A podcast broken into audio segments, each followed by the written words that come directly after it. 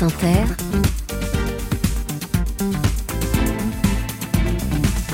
le 7-10. Et Léa, ce matin, vous recevez l'un de nos confrères, journalistes. Bonjour Darius Rochebain. Bonjour. Merci d'être avec nous ce matin. Si vous étiez un personnage historique, un pays et une question, vous seriez qui Vous seriez quoi? Wow, ça. un personnage historique, je dirais, euh, je dirais Mazarin parce que je, d'ailleurs, on en parle dans le livre avec Anne Guerre d'Anco, ce personnage un peu souple. Alors, il y a des grands personnages comme Bonaparte et Richelieu, mais il marche sur tellement de morts que on peut s'en tenir un peu à distance. Et j'aime bien les, vous savez, il y a celui comme moi journalistique qui dit on aime les gens qui ont des visions. Moi, je préfère les gens bons gestionnaires, euh, pragmatiques et qui font moins de dégâts. C'est votre côté suisse. Est-ce que c'est le pays que vous choisirez Vous choisissez? Ah, j'adore la Suisse, j'aime beaucoup la France. Savez, je suis un peu un métis. Mon, mon père était un Iranien naturalisé suisse. Et c'était une famille où il y avait des juifs, des chrétiens et des musulmans convertis au baïsme, qui était une minorité très persécutée vous en êtes Iran. vous êtes mal barré dès Voilà. l'enfance, quoi. C'était compliqué. Donc si vous choisissez un pays, c'est lequel? C'est la France ou la Suisse? Je dirais l'Italie, voilà, pour sortir du, de la, de la, de l'étau, parce que j'aime beaucoup l'Italie. Et si vous étiez une question? Je dirais, euh, en êtes-vous sûr? Parce que je suis toujours étonné. J'ai beaucoup de peine à croire qu'on puisse avoir une opinion si ferme, et les gens sectaires m'étonnent en général. Hier, on recevait François-Marie Bagné à votre place, qui met en exergue dans son livre cette phrase de Molière qui m'a fait penser à vous et à votre livre. C'est une école que votre conversation, j'y viens tous les jours attraper quelque chose. Qu'êtes-vous allé attraper, Darius Rochebain, dans ces conversations avec Hélène Carrère d'Ancos que vous publiez aujourd'hui? Peut-être une nostalgie étudiante, c'était assez curieux parce que elle, nonagénaire, moi, moi quinquagénaire avancé, et j'ai retrouvé, vous savez, c'était des, elle me recevait toujours dans l'appartement des secrétaires perpétuels de l'Académie française dans le Palais Mazarin justement. Donc c'est tout sauf intimiste. hein. C'est des très grandes fenêtres, grand siècle, la vue sur la, la Seine, le Louvre, etc. Mais je retrouvais le charme des conversations étudiantes. Vous savez, quand vous allez, euh, quand vous raccompagnez vos copains ou copines chez eux et, et vice versa, et vous parlez de tout, l'existence de Dieu, l'histoire, avec une liberté, une gratuité totale. Vous avez d'ailleurs cette, euh, phrase, cette belle phrase qui ouvre le livre. J'ai aimé Hélène Carrère d'Ancos. Sa conversation était libre comme la jeunesse quand le soir, après, après les cours, on a peine à se quitter sur les escaliers du collège. La discussion se prolonge au crépuscule. Puisse-t-elle durer toujours? Elle est jolie cette phrase. La- Merci. La, conversation a continué jusqu'à sa mort. C'était en août dernier et, elle s'est interrompue. Darius, J'espère qu'elle continue parce que elle, moi je dis à un moment donné, je suis sceptique par métier quand on est journaliste. Elle croyait beaucoup à ce qu'elle appelait la communion des saints, c'est-à-dire même après la mort, il y a une sorte de conversation entre les entre les survivants euh, à travers le temps. Les forces de l'esprit résistent donc entre vous Hélène Carrère Voilà. Darius Rochebain, je précise que vous êtes euh, le journaliste suisse le plus connu de France. Vous officiez sur LCI où vous faites les belles heures du soir de la chaîne d'info euh, depuis quatre ans, après une belle carrière à la RTS, la radio-télévision suisse. Vous êtes connu pour ce ton sobre, chic et précis dans vos interviews. Et d'ailleurs, vous aviez, vous avez interviewé les plus grands. Yasser Arafat, Vladimir Poutine, euh, Mikhail Gorbatchev, le Dalai Lama, Emmanuel Macron, Greta Thunberg ou encore Kylian Mbappé. Pourquoi Hélène Carrère d'Ancos et Robert Badinter, puisque vous sortirez le livre avec Hélène Carrère d'Ancos euh, sort aujourd'hui. Le livre avec Robert Badinter va sortir dans, dans les, dans les prochaines semaines, dans les prochains mois. Pourquoi ces deux-là, ces deux personnalités-là, euh, vous avez envie, vous avez eu envie de poursuivre votre conversation plus, plus loin qu'une simple interview à la télé ou à la radio? Peut-être parce que je sentais chez l'un et l'autre, sous une apparence très, disons, contenue, bourgeoise, convenable, euh, un feu, une énergie, quelque chose qui était très violent d'une certaine manière. Euh, vous le verrez chez, Robert Badinter, parfois même un côté provoquant dans certains aspects de, ses confessions. Et chez Carrère d'Ancos, évidemment, il y avait chez elle parfois une, jubilation sauvage à dire « je dis ce que je veux ». C'est ça qu'on lit dans, vos lignes et dans, ces, et dans cette conversation, effectivement, une forme de violence chez elle, derrière, comme vous dites, cette apparence ultra-bourgeoise, parce que pour les gens, Hélène Carrère d'Ancos est la bourgeoise absolue, euh, la femme qui est arrivée, euh, et en fait, ce qui est, euh, ce qu'on oublie, c'est son destin incroyable, qu'elle est née pauvre, sans patrie, sans appui. Hélène Zorabichvili, euh, elle sut très tôt que la culture vau- vaudrait son salut, s'élever par la culture. Elle en parlait d'ailleurs euh, sur France Culture dans À Voix Nue il y a dix ans. Nos ancêtres ont vécu dans les heures de l'Empire. Nous, nous vi- vivons dans des caisses. Et je vous fais une parenthèse. Un jour, j'ai demandé à ma mère comment on était meublé, parce que j'ai été chez une petite fille qui était bien meublée. J'ai dit, il paraît que c'est du Louis XV chez elle. Et ma mère m'a répondu superbe. Elle m'a dit, bah, tu lui diras qu'ici, c'est du Louis Caisse. Et c'était exactement ça. C'était des caisses. Et il me disait, ça, ça n'a aucune espèce d'importance. Hein. Il faut savoir tout perdre. D'ailleurs, c'est très éducatif et c'est très bien. Mais euh, la seconde, la suite du raisonnement, c'est il y a une chose qui est capitale, c'est la culture et l'éducation, parce qu'on l'acquiert par l'éducation. Et si on remonte dans la société, c'est grâce à ça. D'où, si vous voulez, le fait que j'ai toujours considéré que rien n'était plus beau que l'école. On vous apporte le moyen de vous faire votre place dans la vie. Oui, un culte des livres que je n'ai jamais vu. C'est-à-dire, effectivement, il y a le Louis Caisse, ces livres qu'elle avait transportés partout avec elle. Elle s'est élevée par la culture, c'était vraiment comme une sorte de grâce comme si elle avait reçu la grâce par la culture. Et j'ai rarement vu ça à ce point. C'était Hugo, c'était Voltaire, euh, c'était quelque chose même de familial. Elle raconte de sa mère des choses incroyables. C'était des familles qui mettaient la culture si haut que chaque jour, en famille, ils parlaient une langue pour former les enfants à cinq langues. Donc il y avait la journée du français, de l'italien, de l'allemand, etc., etc. Quelles sont les cinq langues qu'elle parlait, à part le euh, français, bah, l'italien, le russe, évidemment Le russe, évidemment, et le français. Franco-russe, bilingue, absolument, connaissance de la Russie, connaissance absolue. On va y venir sur la Russie, parce qu'évidemment, il y a aucun de ce livre-là, il y a sa vision de la Russie. Et par la culture, une attache à la France qui était évidemment extrêmement puissante. Vous le dites, apatride. Et quand elle va se faire euh, naturaliser, c'est un moment extraordinaire. à 21 ans, parce qu'à la majorité était à 21, 21 ans. Elle apprend par cœur la Marseillaise et la Constitution, et elle est très déçue parce qu'elle est reçue par un type dans un bureau un peu crado qui lui dit bah signez là, ne m'embêtez pas. Ouais, alors qu'elle, elle vient pour réciter la Constitution qu'elle avait apprise par cœur. Bien sûr. Et non, elle avait juste juste à signer. Vous parlez d'ailleurs de son amour absolu pour la France. On en parlait tout à l'heure à 8h20 sur euh, l'entrée de, de, Manouchian au Panthéon. De L'assimilation, vous savez, elle dit nos ancêtres les Gaulois. Elle dit, je comprends très bien les colonisés qui trouvaient que c'était une insulte pour eux, mais elle dit, je n'avais pas une goutte de sang français, elle n'a rien de français. Il y a pas, elle a beaucoup d'ancêtres dans toute l'Europe, mais pas d'ancêtres français. Et pourtant, je sentais ça. Oui, pourquoi pas mes ancêtres les Gaulois? Oui, cette manière, chez beaucoup d'exilés euh, de cette génération-là, d'aimer la France sans doute plus que les Français de, souche, comme Bien sûr. D'où même un certain chauvinisme. Elle disait je suis chauvine. Elle disait en premier je suis patriote, hmm. deuxièmement européenne et troisièmement cosmopolite. Il y a au moins euh, il y a au moins un terme qui est, euh, qui est aujourd'hui très suspect, cosmopolite, mais elle l'assumait. Oui, absolument. Et, et d'ailleurs, elle, elle, en avait tiré une forme de relativisme. Elle donne toujours l'exemple de la campagne de 1812. Qui a gagné euh, Pour les Russes, c'est euh, le, le, génie de Kutuzov et des, des stratèges russes. Euh, pour, les, pour les Français, c'est l'hiver, alors que Napoléon, évidemment, est un génie intouchable. Oui, c'est ce que vous racontez. elle va devenir, elle, elle est née pauvre, apatride, elle va gagner ses galons grâce à la culture, grâce à une ambition qui est forcenée et qu'on découvre, enfin, qu'on devine dans ce livre-là. Elle va devenir la première femme à diriger l'Académie française. Elle va régner sur les lettres françaises. On va l'appeler vous l'appelez l'impératrice. Les, euh, qui est Conti, on l'appelle la tsarine. Euh, on disait aussi que son caractère était autoritaire. Vous la, vous ah bah. vous la, vous la titillez sur ça d'ailleurs. Vous qui avez écrit sur les femmes puissantes, c'était une femme puissante. Ah bah Moi, je la taquinais là-dessus. J'ai assisté à des prix littéraires, par exemple, où elle manipulait le jury de façon tout à fait inavouable. Et je lui dis quand même, le pauvre, il a eu que trois voix. Elle dit, oui, si j'avais voulu, il en avait zéro. Donc c'était vraiment le pouvoir absolu. Le pouvoir absolu. Catherine II, son modèle. Catherine II, ce que j'allais vous dire, Catherine II, son modèle. Et elle ne lâchait pas ce pouvoir. Elle l'aimait, ce pouvoir. Elle l'aimait. Elle aimait le fait d'avoir été élue euh, quand elle a été élue secrétaire perpétuelle, c'est à vie. C'est très particulier être élue à vie. Vous savez, il y a quoi? Il y a pape, il y a quelques métiers comme ça. Euh, et elle avait de ça une jubilation tout à fait extraordinaire. Mais ces entretiens, et j'ai pas dit le titre de, ce livre sorti chez Fayard, La guerre et la grâce, mm. très beau titre. Euh, ces entretiens sont évidemment aussi captivants parce qu'Hélène Carrère se raconte de la Russie. Elle, la grande spécialiste, la russe d'origine, la géorgienne, ce qu'elle dit de la violence de ce pays, la violence comme fondatrice, comme congénitale de l'âme russe. Je la cite dans votre livre.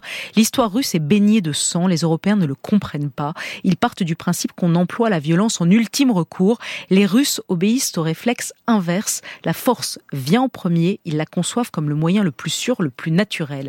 La guerre est la règle, la paix l'exception chez les Russes. Et c'est ce que vous, Européens, vous ne comprenez pas. Vous c'est ce qu'elle vous disait. Oui, elle revient à ça de manière obsessionnelle et euh, au fil de l'entretien, on comprend de manière vertigineuse à quel point euh, la Russie va au sang. Elle donne un exemple qui est très frappant et qui résonne évidemment avec l'affaire Navalny, c'est la manière dont le régime euh, bolchevique a liquidé la famille impériale.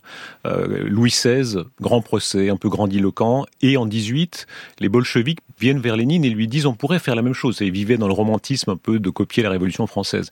Et Lénine dit pas du tout, pas du tout. On va les liquider tout de suite dans une cave, exactement comme peut-être Navalny est mort. Il n'est pas question de faire du romantisme. D'ailleurs, Lénine détestait la Marseillaise, il aimait l'international.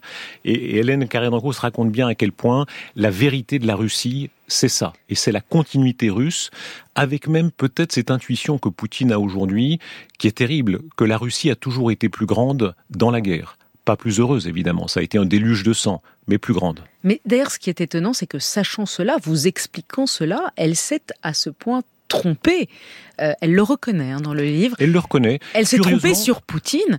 On se rappelle quand même que la veille de la guerre, de l'invasion, il y a deux ans, elle, elle dit euh, Poutine est un homme rationnel, conscient des risques, qui sait que l'Ukraine est un très grand pays, trop essentiel à la Russie pour qu'il puisse se lancer dans des actions inconsidérées. Ça, c'était une semaine avant qu'il y aille. Ou même, même l'avant-veille. Moi, je l'ai vu l'avant-veille et elle se trompait. Et sans doute que. Pourquoi elle se trompait? C'est de la naïveté, c'est de la cécité ou c'est une, au fond, une admiration qu'elle avait pour Poutine? Non, je crois qu'elle est, elle était de cette généalogie très française de volonté de coexistence avec la Russie. Donc c'est De Gaulle avec la, le régiment franco-soviétique Normandie-Niemen, mm. avec son idée de l'Atlantique à l'Oural, c'est Mitterrand avec la maison commune, c'est aussi Giscard très indulgent à l'égard de l'Afghanistan, euh, à l'égard de l'Union soviétique dans l'Afghanistan, euh, c'est Chirac très ami de Poutine. Elle était de cette lignée-là de, de, coexistence, ce qui ne voulait pas dire pour autant la faiblesse. Et d'ailleurs dans le livre, elle dit bien que euh, Obama a été un des pires cas de figure parce qu'il a été le président américain le plus catastrophique de l'histoire, dit-elle. Parce qu'il a été méprisant avec la Russie, ce qu'elle n'aimait pas, mais elle ajoute aussi parce qu'il a été faible. Et il faut jamais être faible avec la Russie. Et elle dit quand il a renoncé de bombarder la Syrie, le grand allié de Poutine, ça a été une erreur fatale. 2020, hmm. euh, elle affirme que Poutine n'a jamais tenté d'empoisonner Navalny. Poutine, hmm. qui est tout sauf un imbécile, n'a évidemment pas été empoisonné Navalny. Oui, c'est la tradition dont je vous parlais. C'est la tradition, et d'ailleurs je la cherche un peu là-dessus, en lui opposant l'autre tradition qui est la tradition anglo-saxonne, qui est celle de la de l'affrontement, de la confrontation. Ce qui ne veut pas dire va en guerre. Euh, si vous regardez ce qu'a fait Thatcher, Reagan, euh, il ne poussait pas nécessairement à la guerre. On peut faire affaire avec les Russes, mais on revient toujours à l'affrontement. Alors que dans la tradition française, une certaine en tout cas, il y a cette idée de la, de la coexistence. Mais c'est vrai que c'est intéressant dans le livre de voir comment elle évolue en fait, comment cette femme qui avait des convictions très claires sur la Russie, de, sa, de son amour pour la Russie, et on sent que ça se fissure avant sa mort, qu'elle voit les limites de ce qu'elle pensait avec tout de même, il faut le dire, une forme de relativisme. Ah, elle est, elle est très critique sur la Chine, sur notre attitude à l'égard de la Chine. Elle pense que nous faisons aujourd'hui la même erreur que nous avons faite et qu'elle-même a faite à l'égard de la Russie. Quand on va recevoir cette année Xi Jinping en dépit du génocide ouïghour, ou quand on lèche les pieds de MBS en dépit de Khashoggi, c'est exactement la même erreur. Et elle a là-dessus un regard très cru. Elle dit ce sont nos intérêts et la discussion s'engage là-dessus. La référence étant Churchill, avec peut-être l'incarnation, vous savez, il y a un mot d'Aaron magnifique sur Churchill, il dit c'est le seul personnage qui était assez furieux, assez guerrier pour l'être autant que les nazis ou les staliniens. Et c'est la grande aporie de nos démocraties. Est-ce qu'on peut être aussi furieux que les totalitaires. Et la réponse est non, en tout cas à la lire, elle, dont, elle parlait de la faiblesse de l'Europe. Elle regrettait cette faiblesse de ce continent. Elle se disait profondément européenne et elle disait mais on, dort quoi. Il y a une inquiétude là-dessus. Il y a une inquiétude très forte et d'ailleurs peut-être que le, le nœud de ce qu'elle raconte, et je recommande celles et ceux qui nous feront l'honneur de nous lire, euh, petit à petit on comprend ce que peut être la logique de Poutine. Vous savez, on dit toujours quel est le but de guerre de Poutine? Et sans doute que le but de guerre de Poutine, c'est la guerre elle-même, en mm. réalité. C'est-à-dire que dans l'éventail des possibles, vous savez, la Russie dans la paix, euh, c'est le déclin. Déclin démographique, déclin économique, euh, déclin technique. Euh, alors que dans la guerre, il ouvre le champ des possibles. Il y a une zone d'ombre dans sa vie, à Hélène mm. Carrère d'Ancos, que vous esquissez. c'est son père. Son père, Georges Zourabichvili, émigré géorgien, assassiné en 1944 à la fin de la guerre. Son fils, Emmanuel Carrère, le fils d'Hélène Carrère d'Ancons, raconte dans un roman russe que son père a été tué par des résistants mm. parce qu'il travaillait avec les Allemands. Et jusqu'au bout, jusqu'à vos pages, elle ne veut pas croire à cette version-là. Elle, s'est fâchée avec son fils parce qu'il a écrit ça, qu'il aurait été un collabo des Allemands et qu'il a été tué par les résistants. Le livre de son fils est très beau, vraiment très beau. Et effectivement, c'est un, c'est un tabou. C'est un tabou absolu qui, là-dessus, c'était très difficile d'en parler directement. Le détour, c'était Homère. Vous savez, c'est magnifique. C'est une personne qui, qui lisait Homère euh, et le grec dans le texte et qui, qui revenait toujours à cela. Et il y a quelques passages d'Homère où elle parle notamment du, du rire en larmes d'Andromaque quand, euh, quand euh, Hector va mourir, où elle pouvait en parler de manière un peu indirecte. Mais sans cela, c'était effectivement le, le tabou, le tabou ultime. Darius, quelques questions sur vous. Vous regrettez de votre décision d'il y a quatre ans de franchir les Alpes pour venir chez nous? Vous nous trouvez trop extravagant, trop fou, trop hystérique dans la vie politique Je vous écoute, non, non, avec passion. Non, non, non, la, la passion est la passion est quelque chose de très important. Et, d'ailleurs, ce qui apparaît dans le, ce qui apparaît dans le livre, c'est ça. C'est est-ce que le, est-ce que l'Europe a assez encore d'agressivité? Et c'est la conclusion peut-être du livre, je, vous engage à le lire sous cet angle-là, c'est-à-dire on va sans doute découvrir ces prochains jours que l'Europe sera devant le dilemme, est-ce qu'elle est prête à, à monter son niveau d'agressivité? Nous sommes entourés de nations, de puissances qui sont prêtes à la guerre d'agression, évidemment les Russes, les Chinois, les Indiens, les Pakistanais, etc. Dans l'ordre des démocraties, même les États-Unis ont été capables d'une grande guerre d'agression qui a été la guerre d'Irak, et euh, l'Europe, elle est dans cette espèce de prudence, elle sait en quelque sorte limer les canines, et c'est au fond le, le, le, cœur, le cœur de ce livre. Et pour amener à votre question... Est-ce qu'on est assez agressif? Est-ce qu'on est assez passionné? Est-ce qu'on a gardé On n'ose pas bombarder les outils dans leurs repères comme le font les Anglais ou les Américains? Euh, on n'ose plus vraiment intervenir en Afrique. Alors vous me posez la question de la Suisse. Moi j'adore la Suisse par exemple, mais de ce point de vue, la Suisse est un peu en dehors de l'histoire. Euh, les grandes puissances ne peuvent pas être de cette façon-là en dehors de l'histoire. Les impromptus pour terminer, vous répondez rapidement sans trop réfléchir. Euh, vous avez dit un jour les meilleures leçons de journalisme viennent de l'Antiquité. Qu'est-ce que ça veut dire? Ben, j'aime beaucoup les classiques. Je vous citais Homère tout à l'heure. J'aime beaucoup les classiques. Il y a, il y a un texte qui est extraordinaire pour comprendre l'actualité d'aujourd'hui, c'est la, la Thucydide avec la guerre du Péloponnèse. Et peut-être la page la plus belle de toute l'histoire littéraire, c'est quand euh, euh, Périclès fait l'éloge des guerriers grecs et il dit le rire, la démocratie, c'est la même chose. Et Hélène Carrère cultivait l'humour, et c'est, si vous permettez juste ça encore, quand j'ai vu le sourire de Navalny quelques jours avant de mourir, j'ai repensé à ça, à quel point l'humour, même si c'était pas un personnage parfait, mais quel courage, l'humour est là, avec la démocratie un, lien essentiel. Vous allez me faire des réponses plus courtes parce qu'il reste une minute et je vais poser beaucoup de questions. CNews, première chaîne d'info de France, ça vous évoque quoi?